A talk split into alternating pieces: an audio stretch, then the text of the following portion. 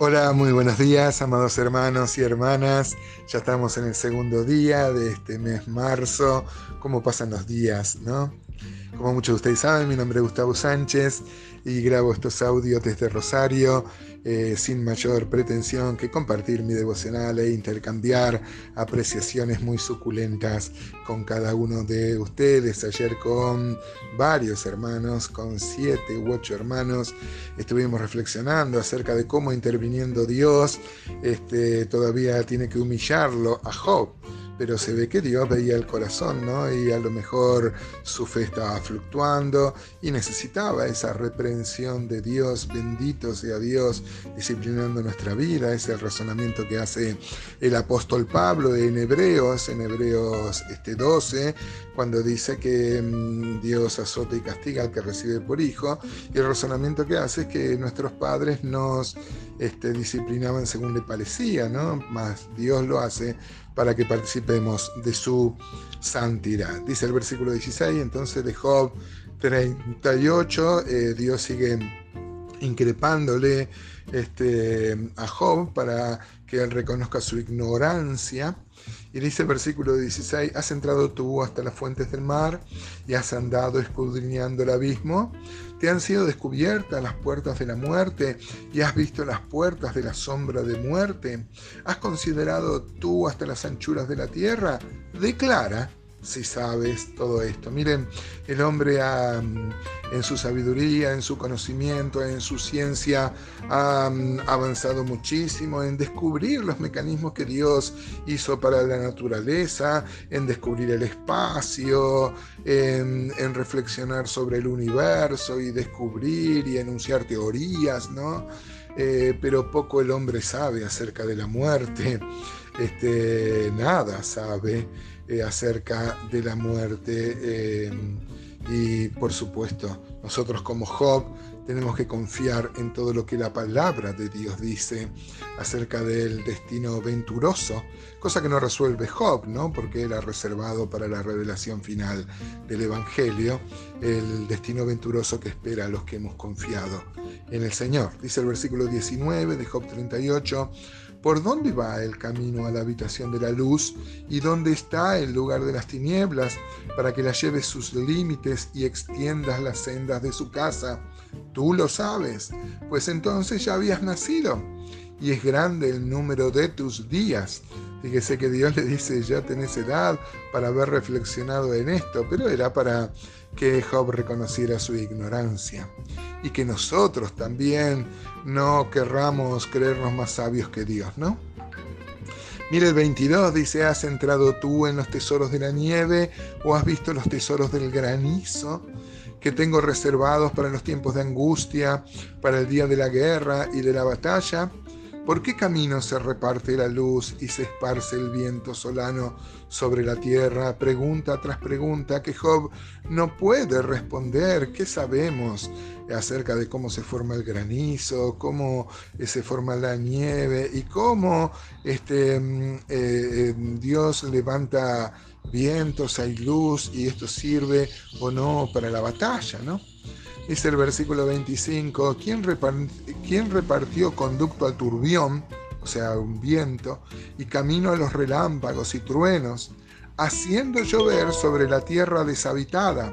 Sobre el desierto, sobre donde no hay hombre, para saciar la tierra desierta e inculta y para hacer brotar la tierna hierba, como eh, Dios le sigue mostrando a Job las maravillas de la creación, como llueve aún en lugares desiertos.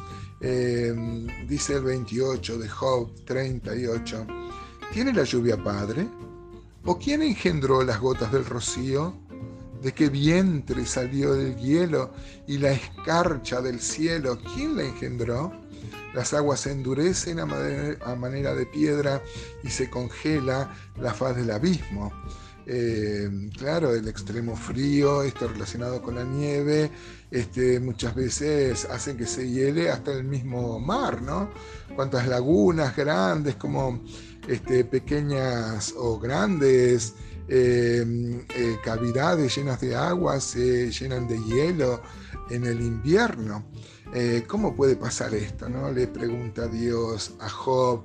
Yo me lo imagino a Job atribulado por todo lo que le pasaba, por el largo discurso con sus amigos tan rudos, inclusive Eliú, y ahora Dios otra vez humillándolo.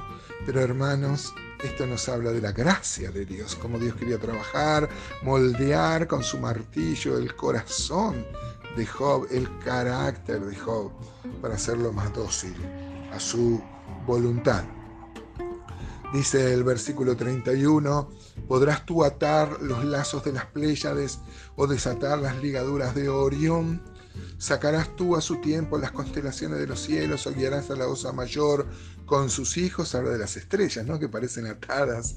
Este, le dice Dios a Job, vos podés atar las estrellas, las Pléyades, la osa mayor con sus hijos. Versículo 33, ¿supiste tú las ordenanzas de los cielos? ¿Dispondrás tú de su potestad en la tierra? ¿Alzarás tú a las nubes tu voz para que te cubran muchedumbres de aguas? ¿Enviarás tú los relámpagos para que ellos vayan y te dirán ellos, enos aquí? ¿Quién puso la sabiduría en el corazón o quién dio al espíritu inteligencia? Miren cómo Dios pasa de contemplar los cielos, los astros, eh, hablar de las, de, las, de las nubes, las muchedumbres de aguas, a quién puso sabiduría en el corazón humano. Esto de hablar de las Pléyades, es seguramente eh, y de los astros. Eh, el entorno de Job tenía que ver con la astrología y por supuesto que la astrología es algo muy malo, pero acá Dios dice que Dios es el Señor de los astros, ¿no? No vaya a ser que el corazón de Job se viera eh, como tentado a ver la majestad de las estrellas y hacerle algún tipo de adoración. Bueno, de lo mayor a lo más a lo más recóndito del corazón humano, ¿quién puso sabiduría en el corazón? Le dice eh, Dios a Job, a ver, contéstame, contéstame, ¿no? Este, fíjese versículo 37, dice, ¿quién puso por cuenta los cielos con sabiduría y los odres de los cielos? ¿Quién los hará inclinar? Mire cómo se figura la lluvia, como si hubiera unos odres, unas vasijas, unas tinajas en el cielo llenas de agua y alguien las tiene que inclinar para que se derrame, ¿no? Ahora, ¿y quién la puede hacer inclinar esas vasijas? Qué hermosas figuras, qué mm, llenas de metáforas tan enriquecedoras. Versículo 38 dice, cuando el polvo se ha convertido en dureza y los terrones se han pegado unos con otros, ¿cazarás tú la presa para el león? ¿Saciarás el hambre de los leoncillos? O sea, eh, Job puede alimentar a las, a, las, fieras. El Señor Jesús dijo que este, los pájaros, por ejemplo, no, guardan en granero y sin embargo Dios se encarga de alimentarlos. ¿no? Eh, Dios desafiando a Job para mostrar la incapacidad que tenía Job y que tenemos todos los hombres. ¿no? Dice este 41, ¿quién prepara para el cuerpo su alimento, para el cuervo su alimento cuando sus polluelos claman a Dios y andan errantes por falta de comida? Qué hermosas figuras, ¿no? Dios es el Señor de la naturaleza, Dios legisla, Dios ordena y según las leyes que Él ha puesto se maneja este universo. Hermanos, reconozcamos esa grandeza, no cometamos el error del hombre moderno de creer que es más sabio que Dios. Todo esto es una muestra de la gracia de Dios para mostrar la pequeñez de Job en comparación con la grandeza de Dios, porque eso nos lleva a la adoración, a nuestra humillación y a reconocer su grandeza y señorío.